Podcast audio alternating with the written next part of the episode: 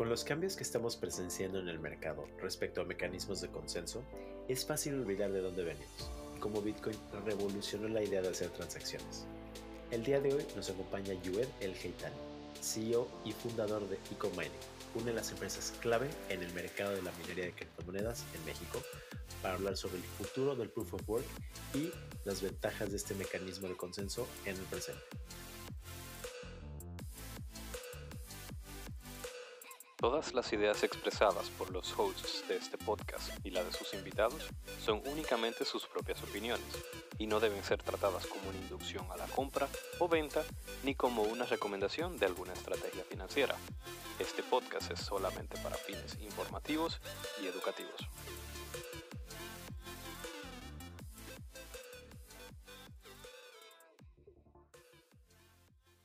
¿Qué tal queridos amigos del Proyecto Espacio? Bienvenidos una semana más a criptomonedas.do. Muchas gracias por hacernos parte de su inicio de semana.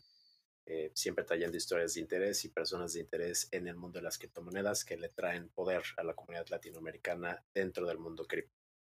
El día de hoy tenemos el placer que nos acompañe Yued El Heitani. Bienvenido, Yued. Muchas gracias. Gracias, Mister. Yued es CEO y fundador de EcoMining, una de las empresas con mejor posicionamiento en el mercado mexicano de minería de criptomonedas, que genera propuestas de valor para personas con interés en tener participación en el lucrativo mercado de la minería de criptomonedas, ya sea Bitcoin, Litecoin, Ethereum. Me parece que en alguna conversación, Yued, también me mencionaste, nos están muy involucrados en todo lo que sea Proof of Work. Básicamente, ustedes tienen una participación. Es correcto. Súper. Entonces, ya hemos hablado de esto anteriormente, pero me gustaría que compartieras con la audiencia cuál es tu background antes de entrar en el mundo de las criptomonedas. Eh, bueno, yo realmente soy eh, internacionalista, trunco de estudios, comerciante nato de toda la vida. Este, he sido pues, emprendedor en serie porque así fue como culturalmente me, me educaron. Soy eh, hijo de un emigrante libanés, primera generación, nacida en México, me tocó ser. Entonces, pues eso trae una cruz eh, grande, ¿no? Que, tiene que cargar culturalmente hablando. Y pues soy tecnólogo por pasión, crecí en el mundo del real estate. Eh, me ha tocado fundar cinco empresas, tanto en México como en Estados Unidos, todas relacionadas con construcción y real estate siendo actualmente la más importante BReal.mx, una empresa PropTech enfocada a generar ventas para desarrolladores inmobiliarios. No, qué bueno, excelente. Entonces, sabiendo esto, ¿cómo surge tu interés en las criptomonedas y cómo fue tu transición de, un mercado a otro? Fíjate, eh, me tocó eh, emigrar a Estados Unidos, viví en Dallas, Texas, durante cinco años, hace seis años regresé, ¿no? Hace once años que, que me fui.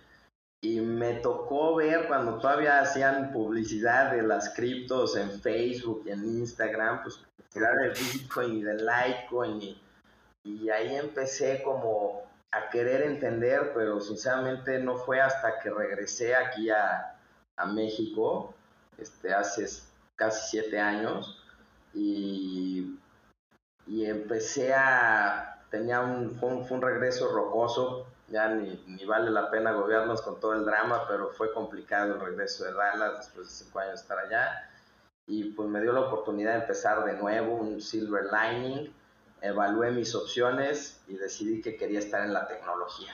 Y dentro de la tecnología analicé dónde veía más potencial de crecimiento y dónde menos disrupción había en ese momento y escogí bienes inmuebles, real estate y cripto como las dos eh, industrias donde yo quería entrar con tecnología, que vaya redundante cripto y tecnología, ¿no? Pero eh, vi cripto, ¿no? Siendo un poco anarquista y habiendo estudiado pues, los orígenes de la banca internacional y teniendo pues, algo de conocimiento de cómo funciona pues, ese juego que está arreglado, que lo controlan un puñado de personas, que la economía criptográfica para mi gusto pues era súper evidente que, que el camino para recuperar el poder sobre nuestro dinero, siendo la disrupción sobre el sistema financiero como lo conocíamos, ¿no? Entonces me enamoré.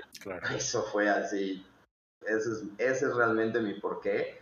El poderle regresar el, el poder al pueblo sobre su dinero, incluyéndome a mí, obviamente, y entendiendo que la economía criptográfica es la evolución inevitable de la economía, ¿no? Es como el brinco del trueque a la moneda y de la moneda al papel y del papel a las tarjetas.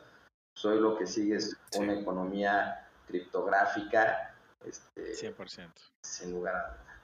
Sí, totalmente. Realmente, yo creo que esa era la, la idea, ¿no? Y esta idea de regresar en la criptografía a las personas realmente para si alguien más ha, leído acerca de esto, realmente es un movimiento que surge hace como 50 o 60 años con los cyberpunks, que, que, surgen con esta idea de que en ese entonces la tecnología criptográfica realmente era ilegal para las personas, los gobiernos lo tenían completamente bloqueado porque solamente existía la aplicación de uso militar y respaldo criptográfico de información y ellos saben que en ese momento no lo pueden sacar, pero bueno, 50 años después, ¿no? Es que Satoshi viene con la idea de implementar Bitcoin, como tú dices, ¿no? Regresarle la soberanía a las personas y devolverle el, el, poder realmente del sistema económico que ya nos acostumbramos a que funcione de cierta manera, pero realmente podemos cambiar paradigmas y yo creo que para eso estamos todos aquí. Me encanta porque en el, en el primer bloque que se minó, ahí viene, ¿no? La frase de Satoshi de, de que, o sea, todo esto fue porque los bancos estaban siendo rescatados por el gobierno y la gente estaba perdiendo sus casas a los bancos, ¿no? Entonces, este, la verdad que sí es un tema muy que me mueve, eh, más allá del, del, del tema económico, es, esa parte sí es, es un porqué muy emocional, ¿no? Totalmente. Y entonces, obviamente, entonces tú básicamente te obsesionas, ¿no? Con esta idea. ¿Cuándo es que entra a tu mente la idea de incursionar en el mundo de la minería específicamente y cómo fue el proceso de entrar en el mismo? ¿Cuáles fueron los retos a los que te enfrentaste entrando en un espacio tan competitivo? Pues es que me, me tocó ver Bitcoin de 100 este, como el meme, ¿no? Ay, me voy a esperar que baje a 10 y sube a 300 y me voy a esperar a que baje a 100 y así, así se me fue hasta 8000.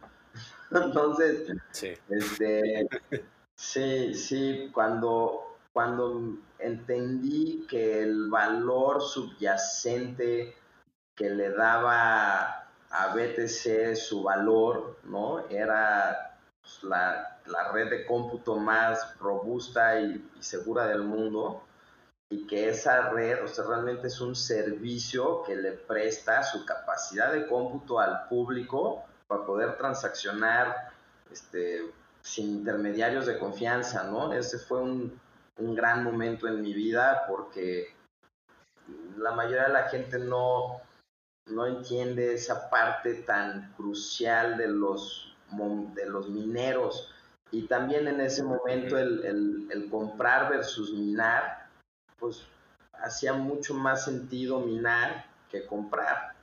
Este, claro. Mm, hoy viendo en retrospectiva, quién sabe qué hubiera sido más rentable, ¿no?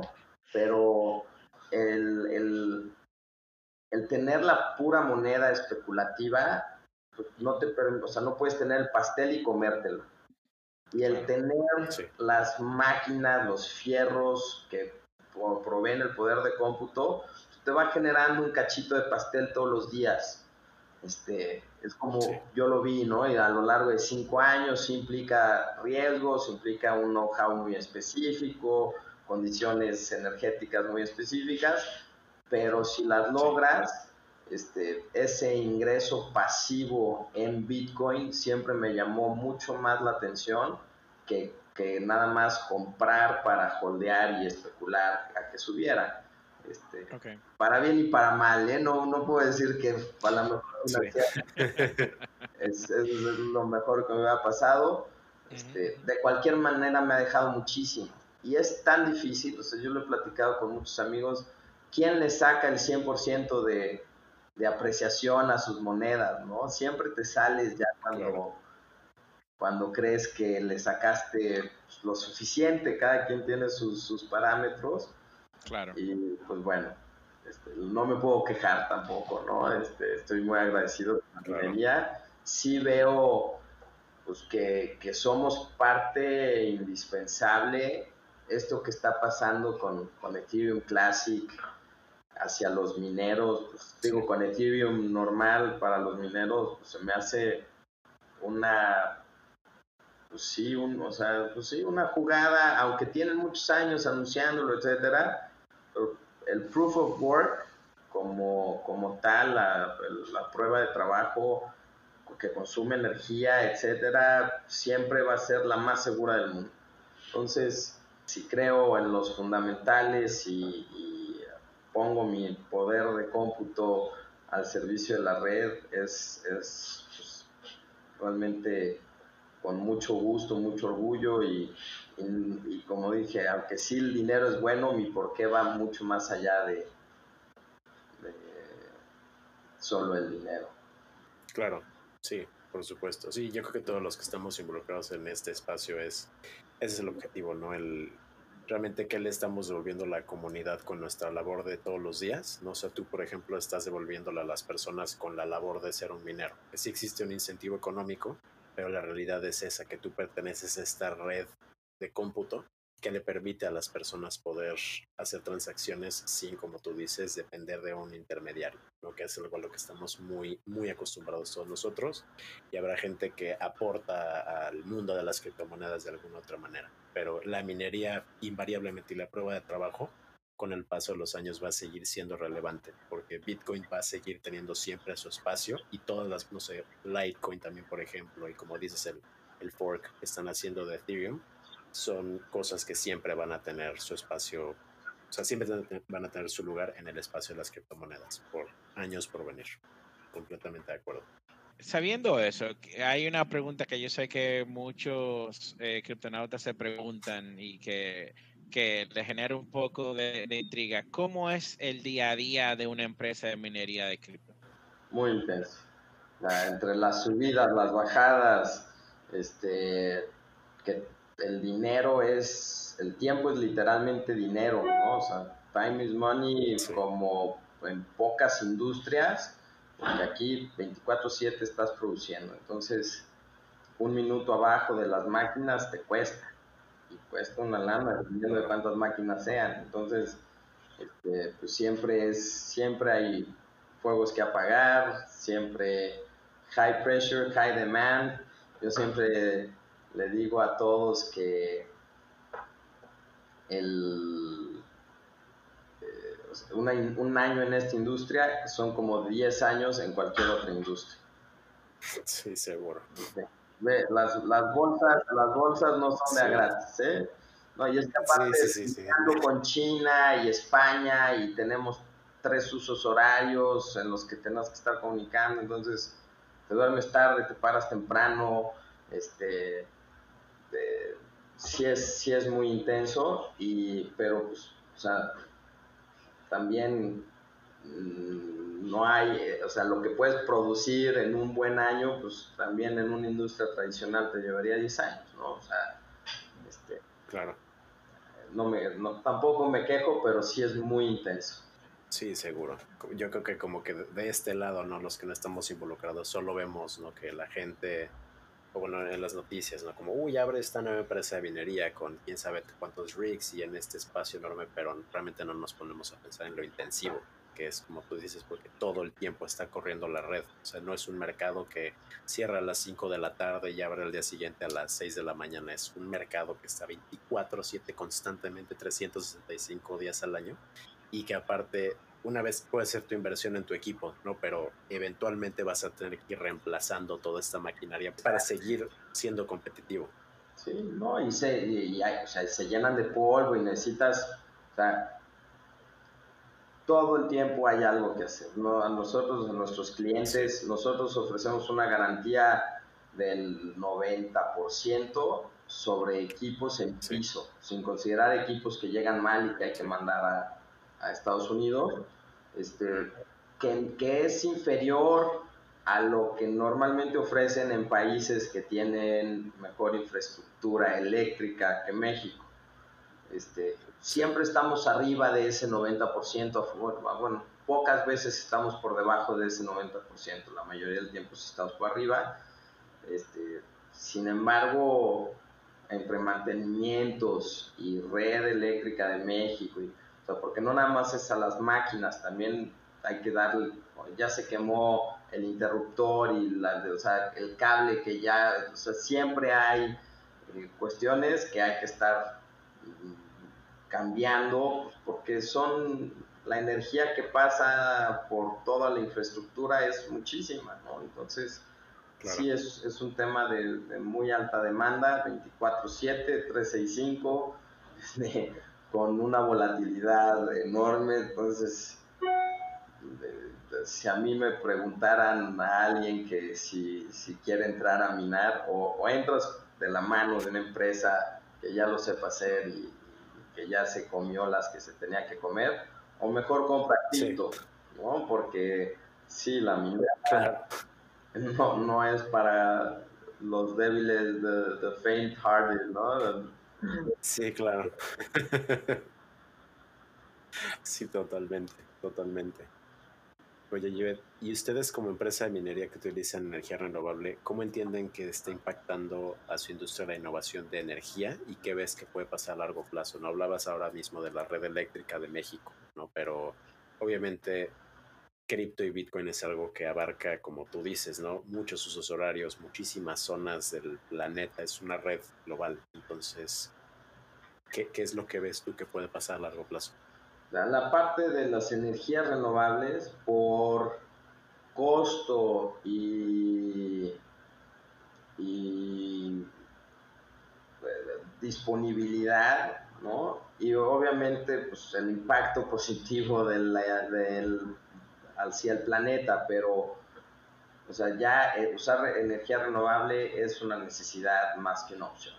Claro. Ya no, Ya no, ya no es un tema de de querer ser verde es que necesitamos ser verdes para que salga el negocio, ¿no? Porque estar eh, dependiendo de energías fósiles expuestos a las subidas y las bajadas también pues, lo hace muy inestable. O sea, ahorita para los mineros fuertes en Texas se les hizo la tormenta perfecta entre el precio del Bitcoin, el precio de los energéticos, etcétera, los que no estaban con energías renovables les fue como en feria, tuvieron que pagar.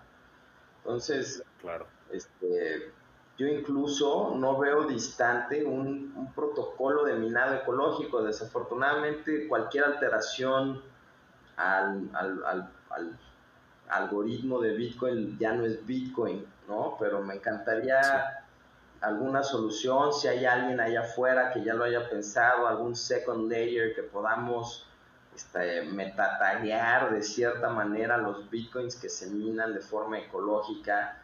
Ahí hay, hay pláticas con vía BTC para poder implementar esto a través del pool y que si tú demuestras en el pool que tus, o sea, que tus bitcoins fueron minados, te puedan dar eh, algún tipo de marca para que esos bitcoins también, así como los bitcoins que están registrados en listas negras, es decir, valen menos, los bitcoins que sean minados de forma ecológica valgan más. Y yo creo que cualquiera estaría dispuesto, cualquiera de retail, ¿no? Y sobre todo en Estados Unidos y en, los países más este, avanzados, no, no tanto en vías de desarrollo, pues eh, estarían dispuestos a pagar un 2, 3, 4% más por un Bitcoin eh, minado de forma renovable que por un Bitcoin que se usó eh, energía fósil para, para generar. Claro. Entonces, ustedes que tienen un buen network, también estaría padrísimo si, si tienen algún desarrollador por ahí que tenga esa idea, lo podemos impulsar juntos y acercarnos a vía BTC. Este, Seguro. Igual eh, este, por ahí tenemos beneficios importantes con vía BTC. Entonces, si tienen algún eh, suscriptor o escucha que esté minando y quiera también tener beneficios con vía BTC, que les manden un mensajito y su correo y, le doy seguimiento con mucho gusto. Súper. Ya escucharon desarrolladores. Sí, sí, es cierto. O sea, creo que algo que caracteriza mucho este espacio es, siempre existe espacio, ¿no? Para, para colaboración y para trabajo en equipo, porque realmente eso es lo que necesita. Eh, sí, no, y realmente yo entiendo que que va a ser algo que, que puede ayudar incluso bastante a la, a la misma evolución de, de, la energía renovable. O sea, porque ya más, más compañía o, o prácticamente una industria va a querer fomentar mucho el, el, hecho de la innovación en la energía renovable. O, que, o no solo en la innovación, sino que también van a querer invertir más en, energía renovable. O sea, que yo entiendo que eso puede ser algo que, a pesar del, de que es una de las eh, de los FOD más grandes que quieren achacarle eh, hoy en día, yo entiendo que a futuro va a ser algo, va a ser una industria que posiblemente más va a impactar al desarrollo de, la energía renovable, definitivamente. Totalmente. No, y hay, hay mira, es un tema ahí súper contradictorio, pero las cripto también funcionan, son como baterías. O sea, hay mucha energía atorada que si no fuera por las cripto no se podría desplazar. Claro, Entonces, este, porque el, problema normalmente es transmisión y distribución más que generación, por lo menos aquí en México. Entonces, este, hay, hay grandes generadores más con el tema ahorita eh, político aquí de cómo se le está tirando las energías renovables. Y pues nosotros somos idóneos porque nos llegamos y nos conectamos ahí en sitio y realmente, ya sabes, nos, ni siquiera tocamos la infraestructura de la CFE y les ayudamos a los que tienen esas inversiones multimillonarias paradas a recuperar parte de su energía que pueden producir y no nada más sea, ni siquiera lo tienen que vender de forma inmediata, ¿no? Ellos pueden acumular y, especular también con la moneda que produces con tu propia energía. Entonces son, son baterías que aparte tienen capacidad de apreciación. Este, sí, exacto. Entonces digo, hay, hay muchos irán en contra y muchos irán a favor y es un tema muy contradictorio. Eh, hay que seguir buscando que sea renovable, sustentable como todo en la vida, o sea, ya creo que, que, sabemos que estamos como planeta y como raza en un punto en el que hay que meterle duro a esa parte de la conciencia. Este,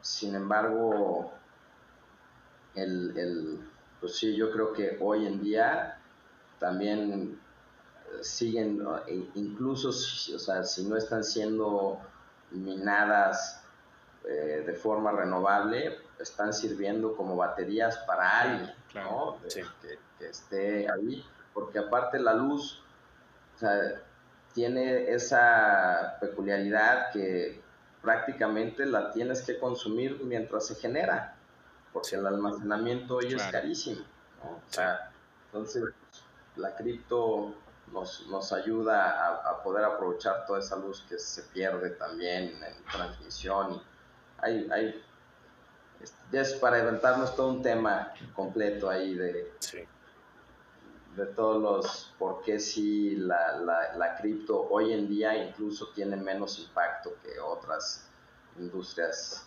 este, la bancaria, ¿no? Y la impresión de las monedas y el traslado del papel y todo lo que implica, etcétera. Yo creo que la huella de carbón es mayor inclusive. Claro, no, y, me encantó realmente, la verdad que nunca, no, no recuerdo haber escuchado esa analogía de que el cripto al final del día es como una batería, tú estás acumulando esa energía, eh, o sea, viéndolo con, con, esa analogía no lo había visto, de que tú estás acumulando esa energía que tú más adelante puedes vender, puedes transformar a, a, otra, a otra bit, o sea, a otro cripto o lo que sea, pero o sea, está súper súper interesante, de verdad. Y, y, es una realidad, o sea, y, y de ahí definitivamente todavía tú puedes, se puede argumentar, argumentar más el hecho de que no, o sea, la cripto no te está desperdiciando energía, todo lo contrario, te la está acumulando en, Sí. en bienes o en, en, Sí. en activos que puedes de- después reutil- o sea, utilizarlo para otra cosa, pero la, la está, la está acu- acumulando.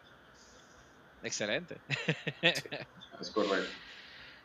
Es correcto, o sea, ho- hoy, hoy, o sea, hoy hay esfuerzos monumentales para recuperar esa energía, llenan Exacto. presas y, y vuelven a bajar el agua. Y, o sea, entonces, entonces acá tienes cualquier energía excedente y la haces cripto y es un Sí. activo digital que puedes Sí. almacenar perenne, o sea, la verdad, es, esa Sí, visión, cuando uno se lo explica a la gente, le cambia No, mucho no, la no. Definitivamente. de- Oye, de- hasta- a mí que lo, que lo entendía bien, ahora entendiéndolo con ese pequeño detalle diferente, me, me hace todavía más sentido.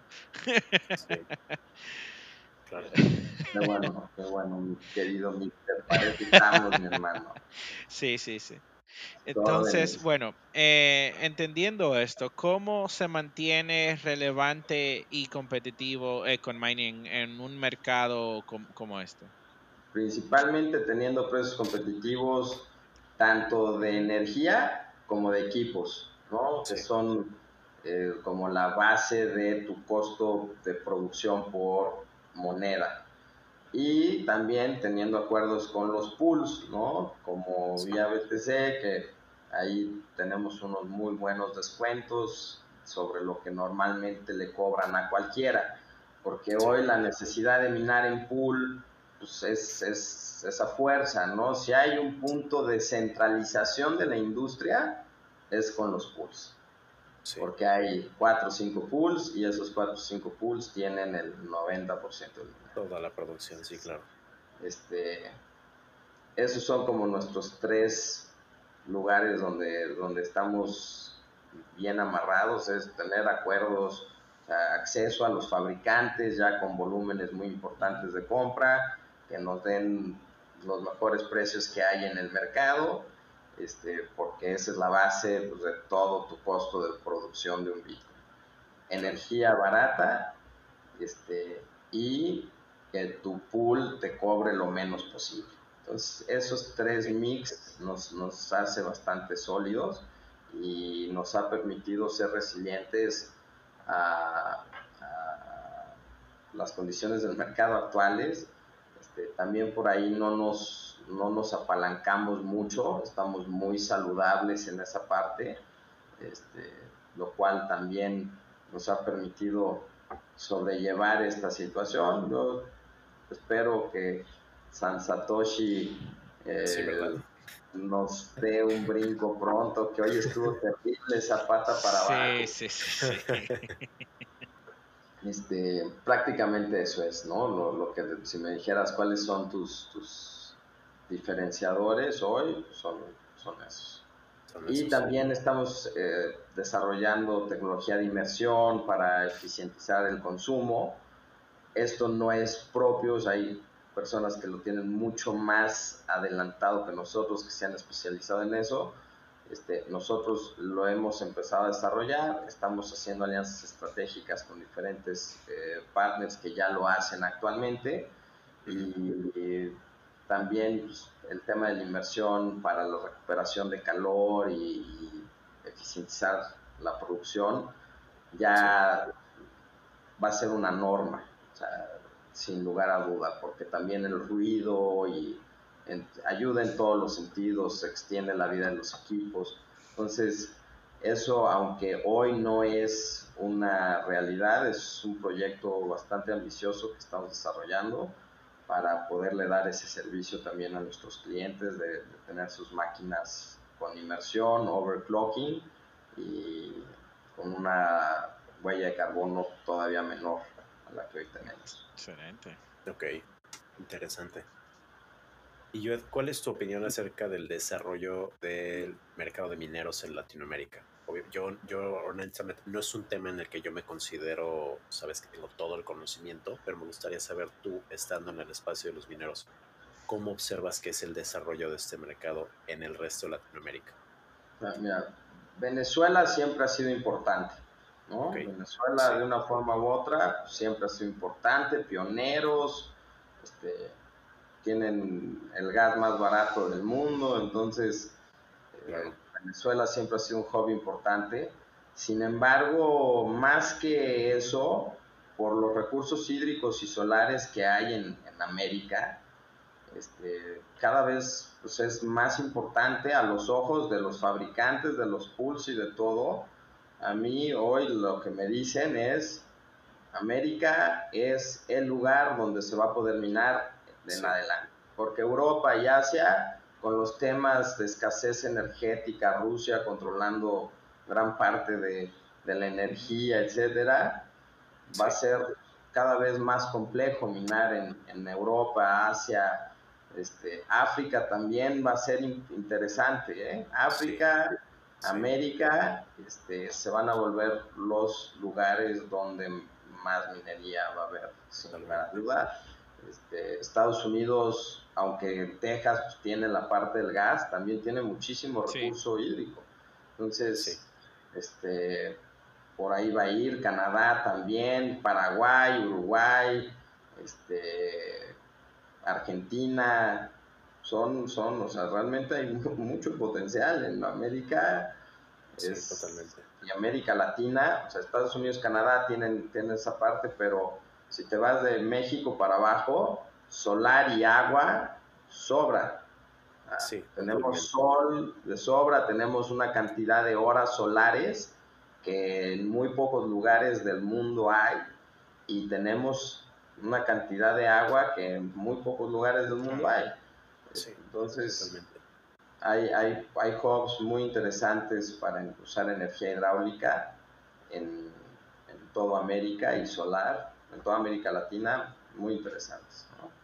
Argentina trae un tema geotermia y Argentina va muy bien en ese aspecto, a pesar de, de su situación política. La verdad es que son de los más fuertes de América Latina, sin lugar a duda. ¿eh? Yo creo que México, bueno, Venezuela, México, Argentina están ahí en los top 3 de, minería. Y Argentina mucho más documentado que Venezuela y México. Aquí hay muy poca data de, cuánto poder hay realmente y en, y en Argentina, como el que ha detonado principalmente es Big Farms, y es una empresa pública, pues todo está público. Sí. Totalmente. Sí, es interesante porque creo que muchas veces la, gente se va con esto, ¿no? De no, es que en los países desarrollados es donde se va a hacer todo, pero la realidad es que, y creo que hablamos un poco de esto, ¿no? Antes de inclusive hacer la entrevista, que todos estos, o sea, como dices, Latinoamérica y África, o sea, países que realmente es como cambiar un poco la, la, óptica de, ajá, no estamos en el punto más alto de desarrollo, pero eso abre todas las posibilidades existentes. O sea, realmente eso nos abre completamente el abanico de opciones que tenemos, el desarrollo que podemos tener y como tú dices, la, la abundancia que existe de recursos naturales y recursos en general y la necesidad de desarrollo por todas las políticas que yo siento que países que más se han visto afectados por hiperinflaciones, etcétera, etcétera, están en Latinoamérica y en África. O sea, la gente realmente, el, los usos ¿no? que tienen las criptomonedas para estos dos continentes realmente es enorme. Y vamos a seguir viendo que la gente lo va a seguir adoptando y adoptando. Solamente falta que la gente entienda realmente cuáles son los beneficios de utilizar las criptomonedas. A ver si Bitcoin es el que siente el precedente para que la gente haga esta inversión y se le, ¿no? Como que tenga esta expansión mental de nuevos paradigmas. Y, ¿cómo ves el futuro de la minería cripto? Pues obviamente existen otros, otros protocolos ¿no? de, de, gobernanza, pero ¿cómo ves tú el futuro de la minería de cripto habiendo hablado de todo lo que ya hablamos? Dividamos Bitcoin de todos los demás, ¿no? Sí. O sea, todos los demás, yo creo que ya muy pocos se van a aventar el tema de un proof of work. Las que ya existen, que, que, están ahí, se van a mantener lo más posible. Las que tengan organizaciones detrás que puedan aceptar a cambiar sus protocolos, lo van a hacer, ¿no? Este, eso es mi opinión. Y Bitcoin, pues inevitablemente va a ser proof of work siempre. Este, a lo mejor se queda alguno de los que son eh, eh, inteligentes como Ethereum Classic y que se mantengan en Proof of Work y eso creo que puede ser un gran, gran acierto porque todos los DeFi siempre van a preferir un protocolo Proof of Work este, sobre un protocolo Proof of Stake por la seguridad que representan, ¿no? Este, final de cuentas, ya cuando se deje de poder minar Bitcoin, ¿no? Regresando un poco al Bitcoin como tal, pues final, eh, las máquinas o los mineros seremos como SPAY o Swift, en el que ya no tendremos una recompensa de en, o sea, por descubrir el bloque, de un Bitcoin nuevo, pero la gente va a seguir pagando su, su gas fee de transacción y eso pues le va a llegar a los mineros y, va a seguir siendo atractivo eh, tener tu poder de cómputo. Yo creo que sí, eventualmente grandes corporaciones tratarán de adueñarse de todo. Sí, este, sin embargo, pues, ahorita lo que pasó, o sea, hay varias empresas públicas ahí que están a punto de tronar, ¿no? Y, sí. pareciera que la industria se tiene vida y no quiere caer en, ese tema, ¿no? De, ser centralizada. Y se lo sacudió. Este, pero, pues sí, cada vez la barrera de entrada va a ser más complicada, cada vez eh, los montos para poder empezar a minar van a ser más altos, las condiciones más complejas y eh, pues sí, o sea, sí lo veo como un tema de también de mucho poder político, ¿no? Ya, ya más adelante. Hoy, hoy todavía no tanto, pero cada vez más en el momento en el que las, los bancos centrales saquen su, sus monedas criptográficas, yo creo que va a legitimizar toda la industria ya de, de, de la cripto a nivel masivo, ahora sí, de adopción eh, sobre los, no sé, 15, 20% de adopción masiva y la, moneda en la que se va a tradear o comparar todo, nuestra moneda de reserva, pues ya no va a ser el dólar, va a ser Bitcoin. Totalmente. Eso es un poco mi previsión del futuro. Sí, sí, sí. Excelente. Excelente. Pues bueno, yo antes de muchísimas gracias por compartir tu experiencia con nosotros. Antes de que terminemos la entrevista, nos gustaría que contestaras unas preguntas rápidas. No son preguntas muy complejas ni nada, simplemente es lo primero que te venga a la mente. Ok, entonces, ¿cuál fue tu primera cripto? Ethereum. Ok, ¿tu, primer, tu cerveza favorita? 12X Ámbar. Ok. Eh, ¿Cuál es tu hobby favorito? La música. Soy, soy un músico frustrado, así que todo lo que es audio y, música y mi biblioteca de canciones, así es de, mis hobbies más importantes, sin lugar a dudas. Ah, pero excelente. ¿Y cuál es tu libro favorito?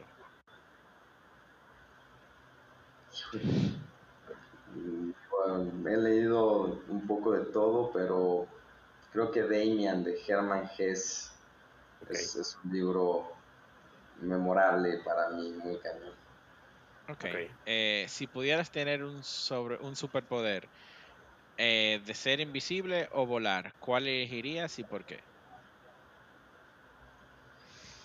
Volar, volar. Es que ser invisible siempre es un poco como creepy, ¿no? Es así como